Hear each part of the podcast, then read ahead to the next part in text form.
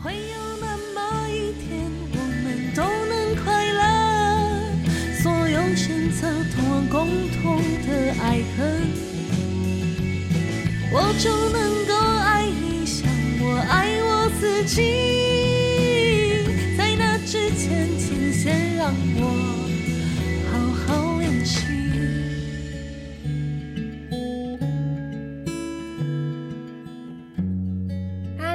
大家好，欢迎收听思缀的 Podcast《今朝永续，今朝醉》。我是主持人 Olive。这个 Podcast 里面呢，我们会访问各种不同工作背景的来宾，听听他们怎样把工作和联合国永续发展目标，也就是 SDGs 结合来打造永续的企业。我们今天 Podcast 邀请到来宾是来宾柚子，灿成资讯有限公司负责人。柚子你好，嗨，你好，Hello Hello。哎，啊，柚子你好，这边的话可以介绍一下你自己的学经历啊，嗯、还有你过去从事过的工作，跟你现在目前是在做什么吗？呃，我目前是在做这个从事广告业，还有资讯业以及这个电商服务的这这块的产业这样子。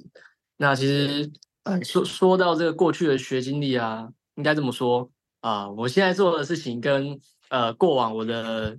读的科目其实是不一样，我相信应该蛮多人都是这样子的，就是他可能读读这个本科系的，但是出来之后发现哇，本科系好累，不想做本科系，就 误入其他途了，有没有？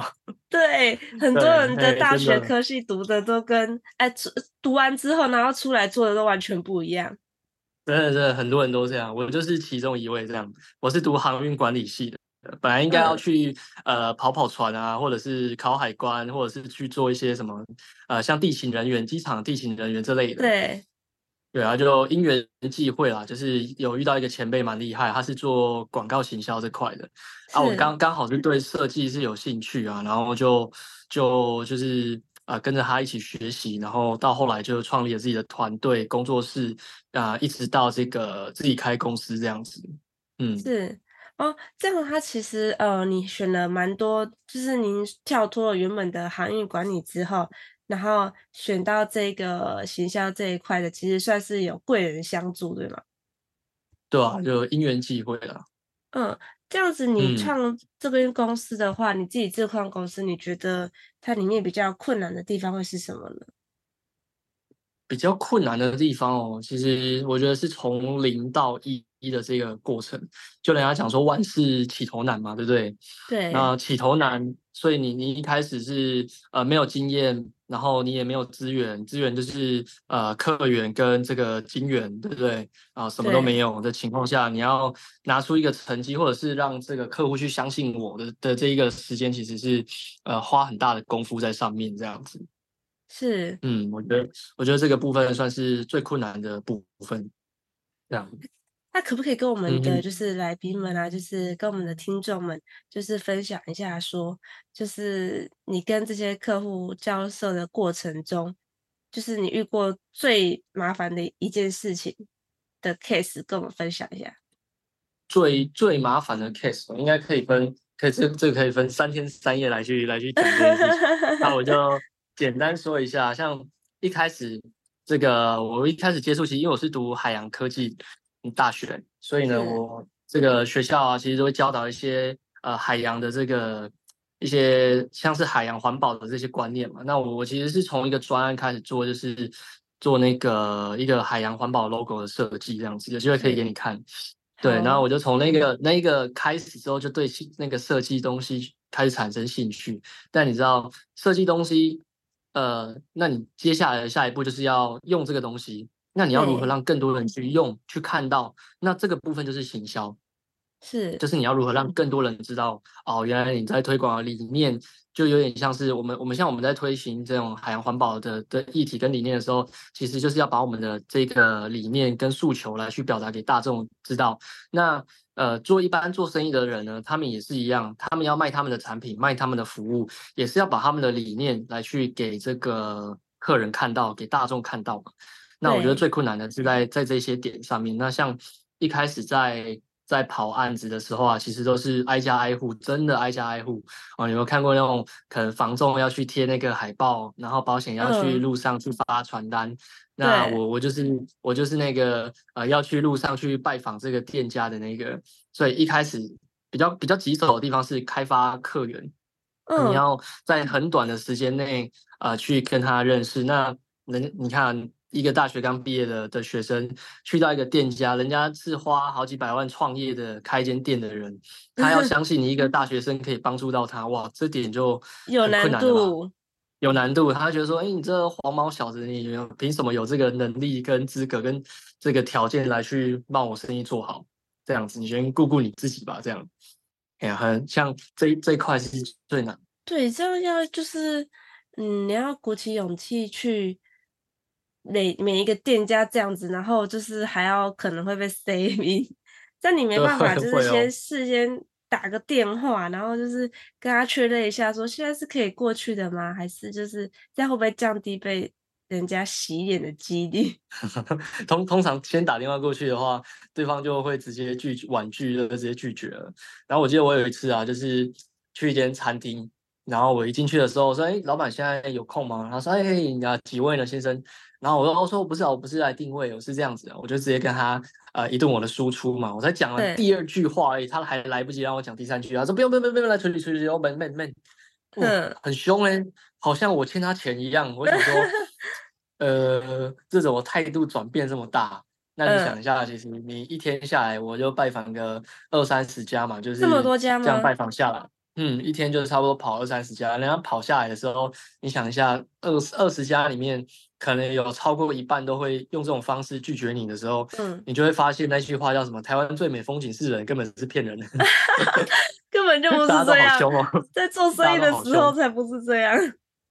对，真的，哎呀，所以这个这一块算是刚开始最困难的地方，也是遇过最多挫折的地方。但一旦有了这些，还是有良好的人啊，就是不要说诶都是不好的，也是有遇到，就是算是、嗯、呃，他们可能也是这样辛苦过来，然后可能看到诶我这么认真在再去跟他介绍啊，他也会就是爱才惜才嘛，是英雄重英雄，用这种心态来去啊，不然给这个年轻人一个机会，那也好也好在就是诶我们这样合作下来，对不对？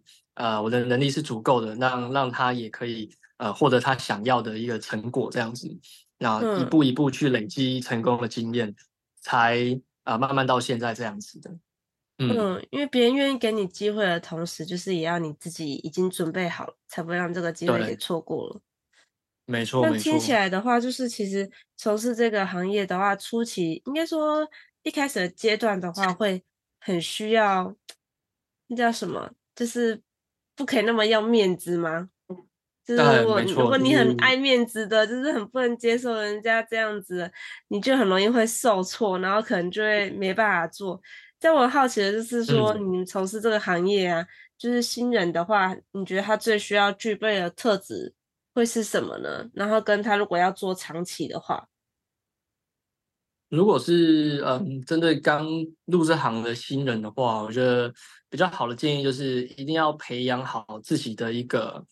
那那叫做什么？自信，是因为在亚洲的，尤其就是可能中国跟像这个台湾，像我们这种东方人，有没有最好的就是面子，嗯、而且呃也是最在种族上来讲算是最自卑的，因为我们从小父母就不太会像那种、嗯、呃西方人，他给我们很会给小孩很多鼓励嘛，哦你做的真好，你真棒。那亚洲人的方式就是说啊九十八分。这就差这一题就可以一百分了，你为什么没拿一百分？对，因为就是这种方式，你就是会长期下来，其实累积的是，呃，都是一些负面的能量，不是不是正向积极的，所以会导致我们从小到大啊、呃，都会其实都会属属于那种比较自卑的状态。那我们长大了，其实要要去改的时候，我们还有一次机会可以调整，就是在我们大学时期跟这个跨入社会的这个交界点。这也是我们人生中的一个非常重要的转捩点。转捩点，你很多的习对转捩点，你的很多习惯跟这个观念啊，在这一刻还可以改变。那如果你这一刻没有去改变的话，你比如说到了可能超过二十五岁到超过三十岁，你要再去改变，其实是非常难的。是，嗯，对啊，所以我给他们的建议就是说，你要培养自己的自信。那自信的话，可以分成两种，一种是属于这个内在，一种是属于外在。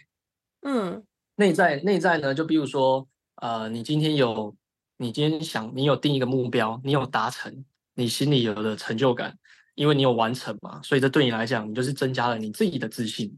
OK，因为我原来我是有这个能力去完成这件事情的。那外在呢，就是所谓的这个呃，人的人要衣装嘛，对不对？要体面，要形象。那你的形象不能太邋遢，不能像这个大学的时候就穿拖鞋去上课，有没有？随便穿 拖鞋就去上课。对，所以基本的这个。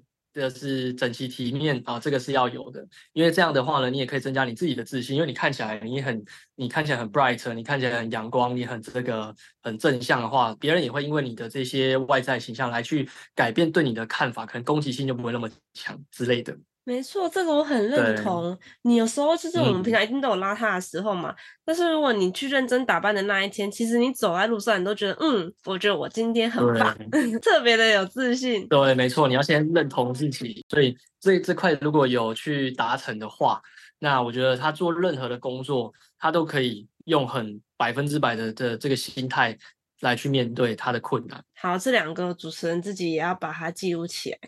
对，我要有自信心。跟让我们的外貌要随时保持良好状态，来去迎接各种的工作 case。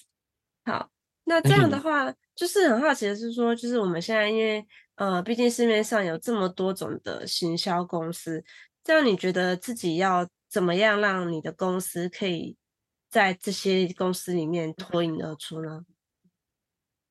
其实这个问题算是大部分的业者都会遇到的问题，不管他是做各行各业，因为台湾就这么大这么小嘛，对不对？那重复的产业，重复的产业非常多，那你一定要找到一个自身的这个优点，比如说好。这个行销公司，它可能是专攻这个电视广告的的广告公司，那可能另外一间行销公司，它是专做这个呃的广告墙的广告公司，那我可能是专攻这个网络行销的网络公司。那当然，网络行销又分成说你是属于那种嗯关键字的，还是说你是属于这种拍像抖音短影片的，嗯，还是说像啊脸书或这个 IG 粉丝专业去经营运营的啊，或者是那种 PTT。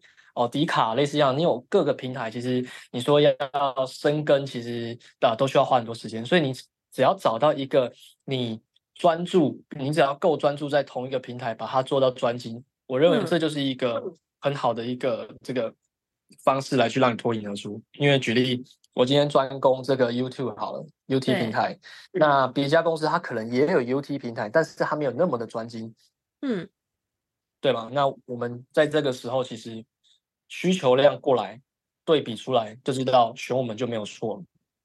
哎，这样目前的话，嗯、你们公司的话是以哪一个平台为主？我们目前是以这个新的战场，因为我们过去是以这个 IG、Facebook 为主嘛。那现在的潮流其实最新的是从这个抖音 TikTok，它从不被接受，然后到呃逐渐被接受，到现在所有人都在用，就是都被同化了。哦，本来以为是。啊，只有那些比较呃，可能比较 low 的人会使用，但现在所有的大企业、大品牌，对，都在上面使用了。从来没有想过，它竟然它竟然会就是变成一个主流。对，没有，我也没有想过啊。那就是主流流量在哪里，那这个财富就在哪里嘛，对不对？流量密码就是财富密码。嗯、对，对，所以我们就要往新，要一直求新求变。所以我觉得我们的优势还有一个很大的重点就是求新求变。世界又变得有多快，嗯，我们就跟得上它这个时代的脚步。行销公司也有被淘汰的，就是它跟不上脚步。嗯，哦，像那种还在街上派传单的啊，你一天一个人可以派多少传单？五百张，好不好？有限。可是你在网络上，对你一个流量的影片可能就五千观看，那你派传单的目的跟在网络上的目的也是一样，你就是希望被看到啊。那五千跟五百这个很明显差异化就出来了。对，没错。嗯。因为现在其实市面上发传单的，就是其实也越来越少了。我还记得以前小时候的时候，路上很多人都会发传单，但是其实大家现在都是靠就是本身客群去帮你推广啊，或者是透过网络上的宣传啊，或者是 Google 你刚刚说的 Google 评论那边会多花一点钱。那就是另外一点的话，就是说，因为像我们现在的趋势，像你刚刚说，就是是以网络行销为主，然后就算是已经有稳定客群的公司，它其实在网络经营的这块啊，其实也是不可少的。就像我自最近自己自己在滑 IG 也很常看到，就是我们餐饮业碳佐马里为例的话，就是嗯，不知道听众们知不知道碳佐麻里？嗯、对他的话，就是在高雄算是间蛮有名的烧烤店。然后他的话呢，在 IG 经营的这一块，就是完全不会马虎。他们很常会 po 限动啊、活动啊，或者是会把他们的新产品啊，嗯、就是会用很精致的方式，然后帮他拍照，然后打内文这样。就是嗯，这样的话，就是我想要帮我们的听众问说，嗯，也许里面就有一些人是处于他想要做行销这一块，网络行销，但是他不知道要该怎么样做起的。那这边的话，可以请我们的柚子可以给他们一点行销上面的建议嘛？嗯、就是如果他们刚开始起步，他还不确定说到底该怎么做的话。嗯、OK，如果是像呃新开的店家啊、呃，或者是他可能已经经营很久，但是逐渐没落的店家，他们要做的其实行销就是所谓的求新求变。那人都喜欢新鲜的事物嘛，对不对？对。所以不管你做任何的行业。或者是服务的东西，你都要让你的客户哦，不管是老客户还是新客户，都会有新的体验，而且让他们知道说，诶，你是有在这个。你是有在这个曝光给他们，比如说你的 IG 要像这个主持人刚刚提到一个很重要的重点，就是你的 IG 跟你的 FB 有没有持续在更新跟经营？很多人都办过这个活动嘛，相相信餐饮的朋友大哥前辈应该都有做过啊，就是诶，比如说打卡送什么东西哦，按赞送什么东西，有没有？有没有？对，有很熟悉，现在也有很多都都 有。对，那像这种话，你你可能暗赞，但是你看到最后一篇更新文章，哎，居然是三个月前，你你会怎么想？你会不会觉得说，哎，他这间店他现在怎么都没有更新？他是不是就是没有在，就是营运不好，还是什么样情况？嗯，你就不会去想到他。哎，对我也我也我也会看，就是主持人自己也会去看说，说、嗯、哦这家。这一家公司他哎，这家餐厅呢，它最后一篇发文的日期，还有就是，如果他我看哦，是一年前，就是会有点害怕，就想说呃，所以对啊，我就想 说呃，所以他现在还有在开吗？还还健在吗？对，还健在吗？就其实会很害怕，或者是他是不是换人经营的，然后就是可能已经不是以前那一个大家觉得推荐的那一个餐厅了。没错没错，像呃，我大学的时候打工的一家饮料店啊，它的粉砖都还存在，可是它已经其实已经收起来很久了。嗯，对。那如果你的你的粉砖或者是你在网络上面身份还在，但是你实际上你也要让人家知道说你是有在更新，你实际的本店哎还有在这样子，还有在呼吸这样，还还有一个存在感，刷存在感啊，就是这样讲。对，对，所以第一步呢，最重要的就是我建议所有的店家啊，你只要有脸书或 IG 或者是 Google 地标的，你都要做一件非常重要的事情，就是刷存在感笔记。刷存在感，刷存在感，对，刷存在感。好，这样子，因为像 Google 评论那个的话是，是它需要靠很多个人参，很多个人到你的店里实际去呃参访了，才有办法得到这个评论嘛。是的，是的。这样有没有就是可以在，因为这样变成说，客人他还是需要先来到这家店消费，才有办法帮你做到这一方面的行销。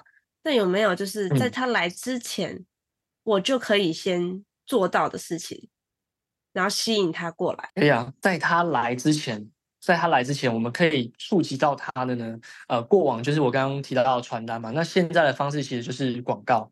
那你如何把你的店面的最有优势的东西，商品也好，或是服务也好，或是你的这个呃你的装潢也好，啊，把你最优势的地方展现在网络上面，透过这个 Facebook 或是 IG 的广告。来去让更多人先看到哦，还没有来之前就先看到哇，你这个环境好漂亮哦，你这个哦这个餐点特色哦是非常棒的，菜色很就是很美丽的这样子。对，先让人家看到有了食欲，有了欲望，想要来你的店探探。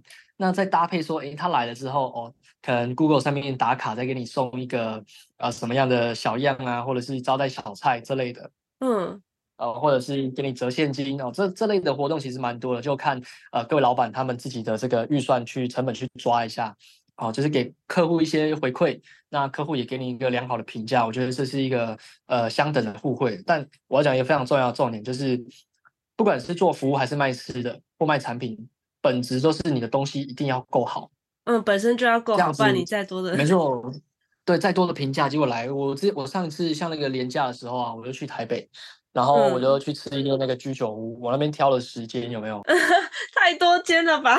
我就怕踩到雷嘛，对不对？然后我都挑四点八颗星以上的哦，然后我就盲选，就看这家，哎，这家的氛围不错，评价很好。一去之后发现，哇靠，真的是这家嘛？我到门口的时候傻掉了，我还想说，呃，要不要赶快撤退呢？就是它看起来就是很很暗淡的一家店，日式居酒屋，可是它看起来好像台式热炒店，嗯，完全不一样的氛围耶。然后，对我想，哎，不一样的氛围，真是太糟了。你知道进去最糟的是什么吗？我一进去的时候是一个客人都没有，只有一个打工的一个就是工读生在来接待我们，然后老板一个人在后面烤东西。对，那你知道他的电视放什么？他的电视墙在上面放那个那叫什么？哎，不是 Discovery，那那六那个。那个叫什么频道？就是他在放美剧，他是在放、嗯、在一家日式居酒屋里面，然后居然在放一个美剧，太跳痛了吧，完全不搭。太跳痛了，就是完全没有那个 feel，那个氛围就营造的没有到位。嗯，所以你看啊，你的评价很好，但是如果消费者去一看到我，哎，怎么是这样子？我到底看了什么？这样反而那个反弹度会很大。对，就会觉得有点我被骗了。对，就是有种，因为我怎么被骗了？这四点八颗星是是怎样找网军洗出来的吗？这太夸张了。那你最后，你最后是有进去吃吃这家餐厅的吗？有啊，有有消费，我们三个还是有消费。这还是有，这你你你们你没有就直接倒头就是就走了呢？对，我想说好，没关系，这些都是外在的东西，都是这个 外表，都是这个肤浅。我们要看它的内在，都是服务云。对，都服务云，我们要看它内在，内在就是它的食物到底好不好吃。然后它好吃的话，其实这些都都无所谓了。啊，就是可以让我再给他一个机会，让他扳回一城。结果，结果吃完之后发现，哎，真的有够普的。就是 再再说一个更直接一点的，就是我可能去超商买一买，回家摆盘都还比较好吃。嗯，就这么夸张，你知道吗？真的，他们的网网络经营这块真的是很强哎、欸。他是怎么有办法做到这样？他们的网络经营的很好，但是实实际的实店经营的不好。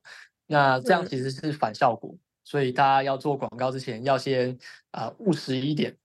要先务实一点，先充实好自己。没错，要先把自己的那个本身本质的产品做好啊。卖吃的就是本质，它要好吃嘛，对不对？做服务，对，啊、呃，本质就是你要让人家感受到你的体贴、细心，还有这个整个的这种尊荣的感觉、感受，对，对吧？没错，对，因为这件事太多太多太多的店家，其实他真的他的他的评论跟他的现场食物吃起来的感受。完全搭不起来，这就是为什么大家现在都会很像你一样，就是会很害怕，害怕会踩到雷。就算我今天去找到一个五颗星的，或者是四点五颗星以上的餐厅，嗯、但是它可能都还是很雷的。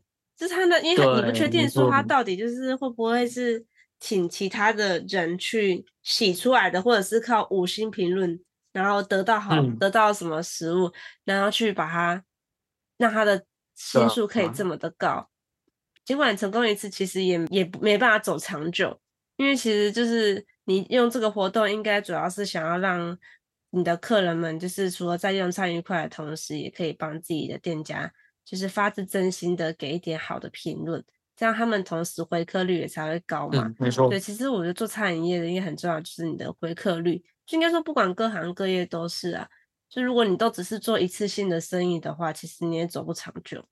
认同认同，这样子，因为相信就是有很多听众应该会觉得说，哦，我觉得自己研究要怎么去做行销这一块，有一点太麻烦了。我可能就是专注于我的现场经营就已经很困难了。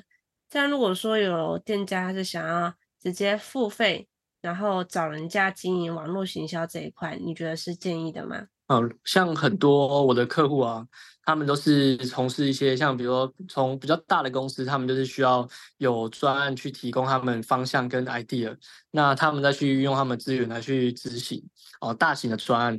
那在比较小小规模的，比如说自营的商家啊，我可能是这个小间的工作室，啊，我平常接客人，然后呃去做服务都已经来不及了。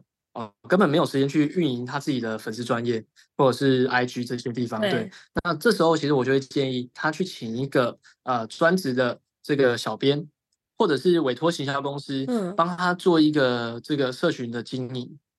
对，像我们在这一块都是有提供这、嗯、这类的服务，那会针对他们的客，就是厂商的不同的特点，那去跟他讨论出，呃，用什么样的方式去建造他自己的个人品牌形象，啊，来去帮他经营。对，对，所以我我是会建议的。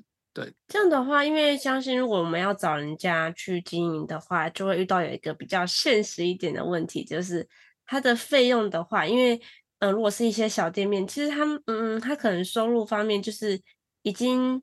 大概就是还可以负荷的过去，他可能没有办法这么多的预算。那想问一下，就是有没有最少一个月的多少钱，然后就可以让他们可以达到一些你觉得最有效的目标？有，这个是有的。那诶，像我们在行销这一块啊，对不对？比较多大的公司，他们的行销预算是抓他们的营业额的差不多呃两成左右的一个一个营收来去做预算。比如说你今天的营业额是一千万，那它的广告费可能跟行销预算可能就一百万。或两百万这样子，嗯，那如果它的再规模再小一点呢，可能它的营业额是一个月是一百万或五十万的话，那我会建议就是一百万以内的话，你的行销预算只要抓呃差不多五到十万就好了，比较不会造成你的压力跟负担。举例举举例餐饮业好了，餐饮业一般的餐厅一个月至少都是四十到六十万这个 range 嘛，再小一点的摊贩也都至少有三到四十万。那你扣除成本啊，这些人员毛利啊，嗯、很多都是自己做嘛。我我以自己做的的角色来讲好了，他不用去请员工，所以他少了一个呃人员的支出啊，所以他人员的支出可能三万块左右的预算，他就可以省下来。那当然不是叫他三万块全部屌搭哦，三万块的话，他可能拨 可能拨这个一半，就是呃可能一万到一万五的区间，先做一个基本的啊、呃、基本的这个社群平台的经营。嗯，嗯，你就像 I G 或者是 F B 那一种？对，没错，I G 跟 F B 这种，像我有三个三个客户啊，他们其实是我从这个刚出道到现在就一直在帮他们做服务的店家这样子。对，他们都是个人工作室而已哦。那我有问过他们要不要成立，就是再变更大，嗯、他们说不要，他们这样子就很满意了。对，因为有人帮他去负责这个网络这一块，他现场又可以排得很满，他就很满意了。我说哦好，那那如果这个是你你希望你想要的，那我我觉得这样很棒，你达到你要的目标。那他的行销预算一个月只有两万块而已，可是他的营业额一个月可以到三十几万哦。对啊，很夸张。像每每业的，嗯、他们成本都就是很低，又比餐饮又再更低一点。那你看扣一扣，他其实一个月也是赚十几二十万。对这个工作室来讲，它还只是工作室规模而已哦。这样子，它行销前跟行销后的业绩有起伏，有很差很多。有啊，因为他如果在做行销之前，他自己经营的话，他又要回客人，那很很多时候就是呃，因为我们我们也有在线上咨询别的店家的经验嘛，对不对？那你想一下，对方如果对呃一整天都没有回你，你会怎么样？就去别家了。哦，我我不用一整天，我只要大概可能一个小时没有回，我就想说，哦，好算了。对，我我在问别 家嘛，对不对啊？别家回我快，我就去那家。对对对对，那 对，没错。他做之前其实就是这这个状态，所以他很多客人都流失。人家来问啊，怎么问一问都、嗯、都没有后续了，因为你人家早上问的啊，你晚上十一点才回人家，人家都睡着了，隔天看到都没 feel 了，对不对？对，都没 feel 了，啊、都冷了。对，那你看，如果他做了行销广告，他请了呃，比如说他委托行销公司或委托我帮他做了这个服务之后，那他的回复是很及时的，他的客人是可以被被这个安大下来的，是啊、那就。帮他处理好，哎，网络形象啊，帮他把作品做得美美的发上去。因为美感这个东西真的是要呃有相要有一种是天生，一种是训练嘛。那一定都是需要这个透过专业的人来去帮你做安排跟规划。嗯、那人家看到你漂亮的东西，点进来询问，那你又可以及时回复人家，哎，是不是这个客人？你就有更大的机会把他留下来，然后引到你的店里面，让你去做服务。没错。所以其实你们公司的话，不止不只是有在做帮忙人家行销这一块，就是连回复讯息这个也是有在服务的吗？是有的，是有的。嗯，因为其实这个回复讯息这个是很多现场，尤其是那种美业啊或者是美容的，嗯，就是他通常都是一个人的工作室，然后他就是要只能够那个时间就是服务那个客人，因为你不可能中途就跟客人说，哎、欸，你等一下，我回一下讯息。对啊，你像那种对，其实这个是他们，嗯。对，对他们来说是很难的事情，就是他那些美编啊，或者是发文，可能他们真的，如果真的是要省成本，硬要抽空，自己去制作的话，其实都还可能还勉强 cover 的过去。嗯、可是就是回讯息这一块是现场的呃工作者们就是会很难去克服的事情。嗯、所以你们有这个服务，其实我觉得还蛮好的。嗯，没错没错。这样的话，柚子就是呃，你知道就是其实我们呃。联，因为你现在有自己的经营公司嘛，嗯，那你知道其实我们联合国啊，它在二零一五年的时候有宣布了一个二零三零的永续发展目标吗？嗯，这个我知道。这样我们这边的话，就是呃，主持人们还是简单介绍一下，嗯，就是让我们的听众们去知道，它这个目标啊，其中就是有包含了要消除我们的贫穷，然后减缓气候变迁跟促进性别平权等十七项 SDGs 的目标。就是指引我们的全球可以共同的努力，然后迈向永续。那据了解的话，就是你之前你在工作之余啊，其实平常也有参与很多的慈善活动。那这边可以跟我们分享一下你参加这些活动的嗯心路历程吗？嗯、啊，关于刚刚这个问题，其实我在这个高中的时候就已经开始在做呃公益活动跟慈善活动了。因为在我高中的时候，其实我是呃社区的妇幼馆。啊，这是社会局底下的一个一个机构啊，我在那边担任长期的志工，志工团的团队这样子。嗯、对，那从那时候我们其实就从那个呃，比如说我们周周末啊，礼拜六早上会去社区打扫，然后也会去照顾这个花花草花圃。我们那时候有一个很大的花园，然后我们就在里面种各式各样的植物这样子。对，因为那时候那阵子，我记得有一阵子在我们高中那时候，就是植树这个理念呢、啊、是。呃，蛮被推广的，所以那时候大家都在疯狂的种东西，这样子，就是种树救地球这样。嗯、然后对对对，有有印象有这个活动，植树节的时候。对，植树节的时候，然后到大学我又是读海洋相关的，所以又转为海洋环保这这块的议题。然后到了出社会，像现在开始有能力的时候，我在这个。去年吧，好像二二年的年初就开始去接触，就又回到社社福中心这边的时候，去跟他们做接洽，就说：“哎，那我以前是长期志工，就是有来做一些公益活动回馈社会嘛，那能不能也给我们一些机会？哦，我这边有几个志同道合的朋友，哦，也想要一起去做这个社会公益的活动。那我就在想，我那时候没有去，没有去找什么基金会或者是什么协会。其实我我我觉得最大的原因是因为。”第一，我跟这个社服中心已经有认识，也已经有一个关系在。那我又回去，有一种有有一种那个学成归来的感觉，你知道吗？嗯，就是有点像校友回我们回母校的感觉。对，回母校的感觉是那种回娘家的感觉，特别亲切。对，那刚好又可以帮得上忙，这样子。那时候就已经有能力可以去帮助一些呃家庭啊，他们可能是呃没有没有钱，然后不能吃饭，然后或者是他们。呃，有生病要化疗啊，没有钱买那个营养补给品，嗯，那我们都会去资助这些家庭，这样子，嗯，就已经以前是只能付出劳力，现在可以付出劳力跟这个这个钱财的时候，其实这感觉是特别好，就是帮助人的感觉嘛，对不对？对，对，然后像我之前那也有去做这个净摊。那我们周末会扫社区，然后平日会去送那些物资，然后或者是去拜访一些呃需要关怀的家庭。然后我觉得我印象最深刻的是两个活动，一个是去帮一个独居老人去打扫他们家，他们家那个真的是太可怕了。你有看过那种囤物症的吗？没有哎、欸，没有看过。就是整个家堆积如山。然后连连走走路的那个路路道都没有，没得走，要这样侧身挤进去，这样全部都堆的都是垃圾。他们家就，就他们家都没有其他的人吗？嗯、有啊，他们家一家五口啊。那你知道他们家小小朋友睡哪里吗？睡在厕所、欸。哎，天哪！他怎么对啊？就都都被东西堆满了，剩只剩厕所是唯一一个可以睡的地方吗？对，唯一就是有空间，不是很干净，是有空间可以睡的地方。那环境。多恶劣啊！我们那个那个真的是只能说惨不忍睹。然后我们就跟那个左营的那个海军海军弟兄，然后来去他们家，就是帮他去把那些垃圾清一清、打扫这样子。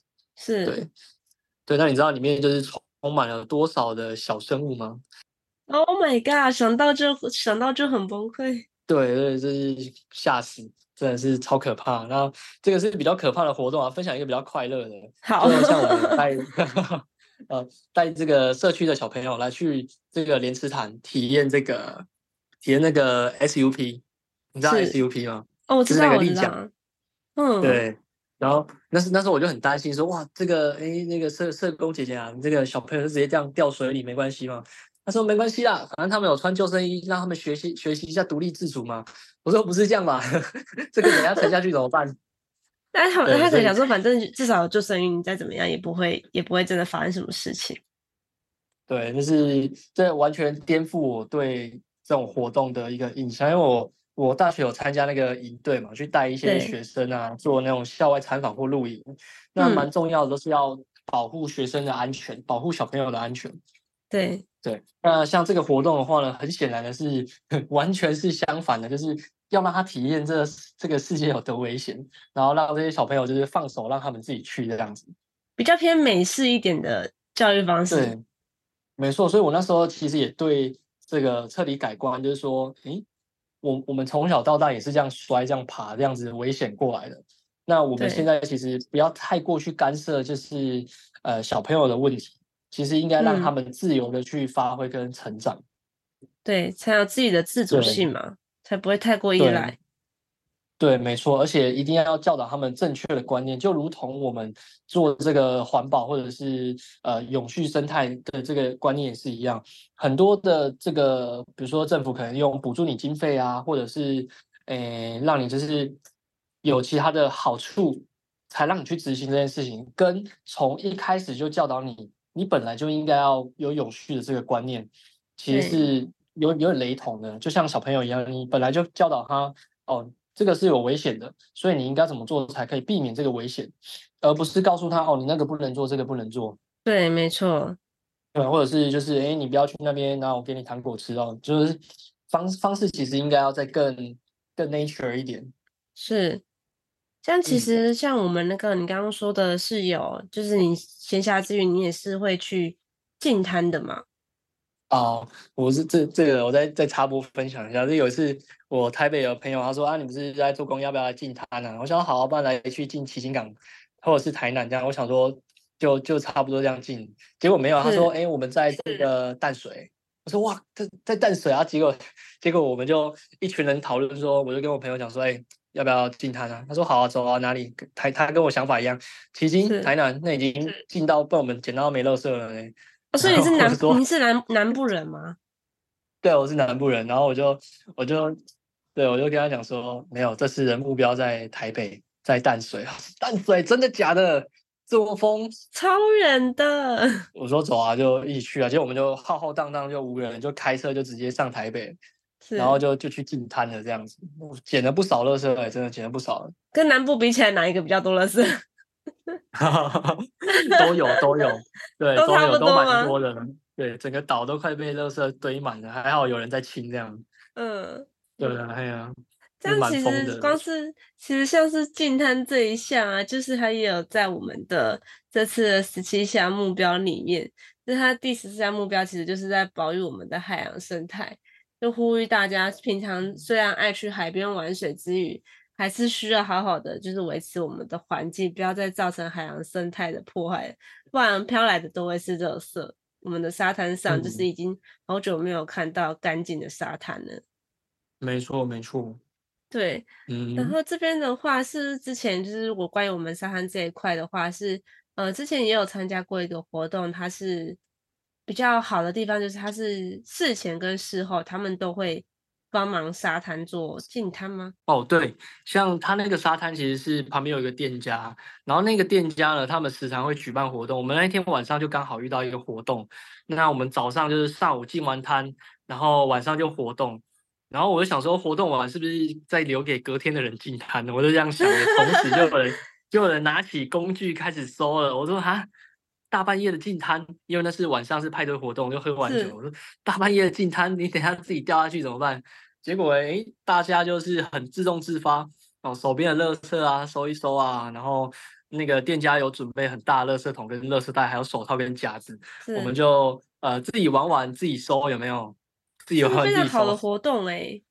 对，就是这个习惯就已经养成到跟随手关灯一样了，人一看到垃圾就把它捡起来，然后就把把它丢掉这样子。真的应该要呼吁大家办活动的时候，应该要像这个主办方这样，我们事前跟事后都来帮忙。对对，他这是永续店家的那个 楷模吧？真的，因为其实事前事前如果说事前整理，可能会想说哦，是为了活动现场这个干净度，然后拍照，如果要拍照，嗯、拍照起来比较好看。但是事后会想要再去整理的，真的很少。而且其实事后整理，我觉得是更重要的，嗯、因为大家举办完活动，嗯，有办过活动都知道，就是一定会有很多的垃圾。嗯、对啊，肯定。对，所以其实事前事后自动去发。对，这件事情是还蛮难得的一件事情。嗯、没错。这边的话，就是因为我们也就是想要询问一下，就是柚子说，哦，那你对就是我们思缀啊，这次发起了这一个。Podcast 的活动就是邀请我们各行各业的人来分享自己的心路历程，然后跟他们是如何做到永续经营这一块的这个想法是。嗯，我觉得是对这个这个活动发起，我觉得非常好，因为很少有这类的公司或是民间团体会呃主动去执行这样，就是推广这个理念跟项目。是。对。像是呃环保企业，其实现在已经就是很少，大家都有听过，可是却不知道说，诶，哪一些事情才属于这个环保，才属于这个 SDGs 的这个目标哦。可能默默的大家都多多少少有做，但是都不知道说，诶，那我怎样做的方向才是对的？那有句话这样讲嘛，你目标明确，方向正确，那大家做起来才会有好的成果嘛，而不是诶，可能我这个只有做一点点，那个做一点点，但都呃只做了。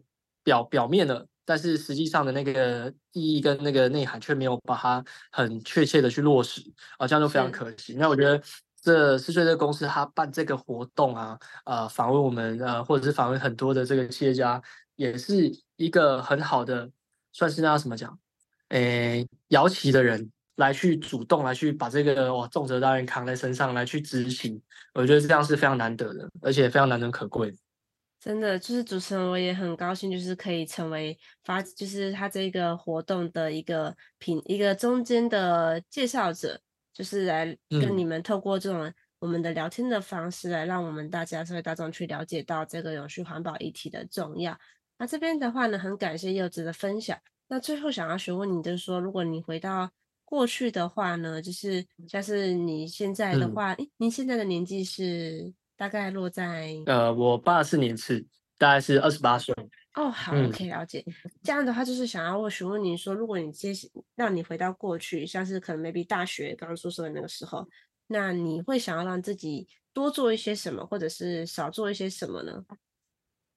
嗯，我觉得如果再让我回到那个过去的话，我会多做的事情其实就是应该是买买股票或比特币吧。我也 没有。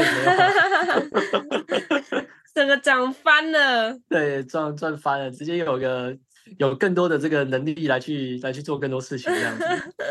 对，我觉得这个这个是这个是很可爱的一个回答。对，我相信大家应该可能会去买乐透之类的嘛，对不对？我觉得比特币比较实在啊，因为乐透有点忘记号码，忘记号码不知道第几期，只记得号码不知道第几期有没有？对，已经已经忘记了。还是比特币比较实在，就是回到那个时期，然后直接买就好了。对，直接 all in 了，真的是想都不要想。没错。哦，没有，我说说说认真的，如果真的是可以回到那个过去的话，我觉得会在更花更多的时间在努力上面吧，努力的生活，努力的经营自己，努力的工作，努力的累积经验，就是专专专注在自己身上。对，会在更专注在自己身上，因为你自己好，你才可以推己及人嘛。如果你自己都照顾照顾不好，照顾不暇，那你又如何去照顾环境，照顾大家呢？对不对？嗯。没错，这点是年轻人们比较少会注意到的，就是没有 focus 在自己身上，过花了过多的时间在一些其他你事后回想起来，就是会觉得哦，我那个时候就是浪费太多时间在不重要的事情上。对，比如打游戏啊，好没有，好没有那个 对，或不要说没有意义啊，应该是说对追剧，就是你获得短暂的快乐，但它却没有任何的产出。对。没错，嗯，好，那我们今天这集啊，就是透过柚子的分享，就是收获到很多东西。那各位观众听完今天这集，如果还有任何想要跟柚子提问的，不管是行销上面的问题，也都欢迎在我们的 podcast 底下留言。那谢谢大家收听，我我们下集再见，下集再见，See you，拜拜，谢谢柚子。